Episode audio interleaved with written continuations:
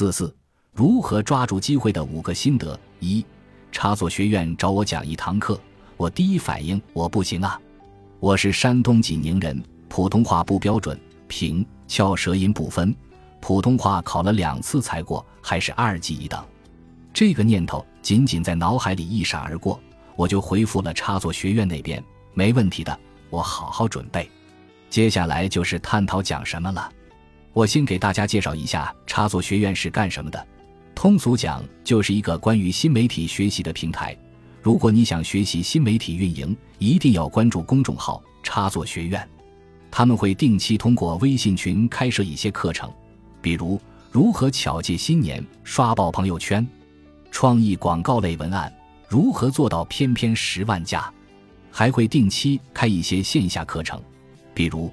企业新媒体的编辑规范与运营技巧。总之，我要表达的意思是，插座学院在我心中是非常牛的。我被他们邀请是非常开心的，同时又非常害怕，害怕搞砸了，害怕不能给别人提供价值，害怕讲的不好丢人。我的心里非常矛盾，有两个小人在打架。当然，最终还是决定挑战自己，于是答应了他们。这件事情刚过了一天，插座学院又问我。你可以帮我们在腾讯课堂讲一节课吗？这个是直播，我又毫不犹豫地答应了。我想我自己总要迈出第一步。我以后还想出书，去高校开讲座，做分享呢。还有，插座学院在业内的地位很高，这也是对我的认可，还能让更多的同行知道我，这样以后可以互相学习。如果今天这么好的机会我不抓住，日后后悔都没地方哭去。还有，我知道有了第一次的经验，以后就不会胆怯。现在仅仅是语音讲课，我想未来我可以给大家面对面讲。二答应之后，我就一直担心，万一没人报名怎么办？毕竟是收费的课程，他们最多招募一百人。发布招募文案后，第二天我问的时候，已经有六十七个人报名了，很快爆满，没有名额了。像插座学院邀请我讲课这类事情发生过很多，我每次都不自信，害怕做不好，但最终还是接受了挑战。比如《人力资源》杂志的编辑找我写稿的时候，我答应了，利用周六、周日写出一篇三千多字的文章，收到的反馈是不合格。我没有气馁，请教编辑应该怎么写。他教我一篇文章最重要的是选题要新颖，要吸引人。视角要独特等，然后要搭建结构，想清楚每一部分要写什么。还有这一篇文章你写出来能不能打动你自己？我大改了至少三遍才合格。我写了三期关于职场的文章后，编辑问我：“我们准备开一个新栏目——心理视窗。我记得你是学心理学的，能不能写这个专栏？对专业功底要求比较高。”我依然毫不犹豫的就答应了。专业课的东西我早还给老师了，但我又买了一些专业书籍，查看了很多论文。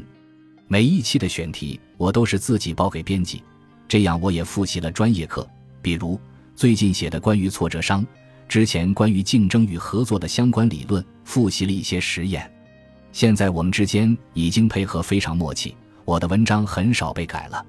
三二零一六年九十一九社群狂欢节。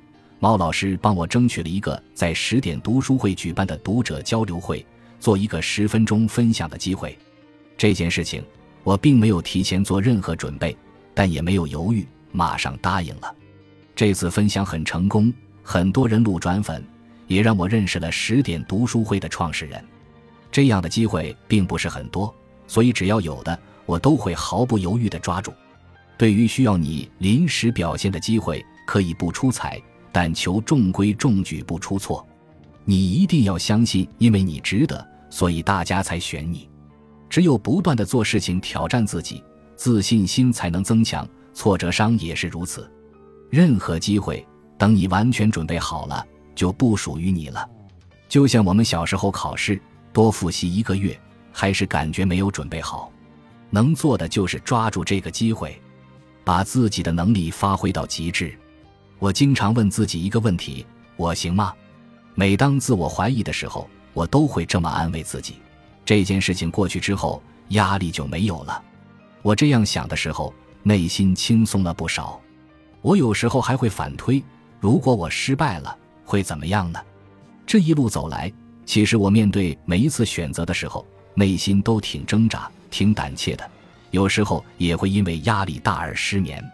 可是机会来了，除了抓住它，并为之努力，没有第二条路可走。因为你知道，如果放弃了，等待你的就是看不到希望的生活。进步的过程其实是煎熬、痛苦的，甚至非常矛盾。很多时候不知道会发生什么，会遇到什么意外。为了减少意外的发生，我学会了推演，就是从头到尾演练整个过程，推演可能发生的事情。然后找出几种可用的办法，即使你做了很多准备，意外的小情况还是不断，但因为不断的锻炼，你越来越能充分发挥自己的实力。最后总结一下，如何抓住机会：第一，确定可量化的目标，不被一些障碍干扰。如果一个机会对你的成长非常有意义，一定要抓住它，忽略心里的小怪兽。然后根据时间节点。把整块时间做一个划分，开始准备。比如，插座学院讲课，这两天我写出讲课稿，一天收集资料，一天写，和他们工作人员讨论并修改。自己可以找朋友讲两三遍。等正式录的时候，基本上问题不会太大。大多数时候，这个目标可能与兴趣没有关系，和迷茫也没有关系。我也很迷茫。如果你在读大学，你可以确定一个目标：专业课前三，英语通过六级，读一百本书。如果你已经工作，可以是业绩最好，每天用四个小时做完全天的工作。这个时候要警惕的就是不要为自己的不行动找借口。常用的借口就是现在的环境不是我喜欢的，我没有找到人生目标，我对所做的事情不感兴趣。我们很多时候都是被动的被选择，没有机会做出更好的选择。确立当下可以执行的目标，有了目标才会坚定的走下去。第二，把事情做到位，并谨记不要过度。在工作中，我们和别人合作，一定要记得把事情做到位，并谨记不要过度。如果做的太多的话，自己精力跟不上也太累。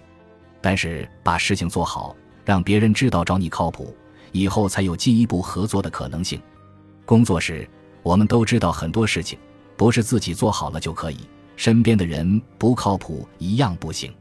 一般情况下，你做事情靠谱、思考到位，基本上其他人都会选择和你长期合作，这样你工作的效率和质量都会越来越高。当然，对于不靠谱的人，我只给一次识别机会，基本上不会第二次合作。在工作中。情绪化和感情用事是最不可取的。第三，有效沟通、倾听并积极反馈。我刚工作时，很多东西都不会，包括公司服务的一些内容。客户问到我，我很多都不懂。有一次，我是这么回答的：“你这个问题太有水平了，我解释清楚大概需要十分钟。我先去给你加点水，我们还有时间慢慢聊。”说着就站起来了。要不我就这么做，先看看手表，说：“真不好意思，还有一个家长约的时间到了，我出去先打声招呼，给我五分钟。”然后我利用最快的速度跑到办公室，请教领导这个问题该如何回答，再利用最快的速度回到接待室。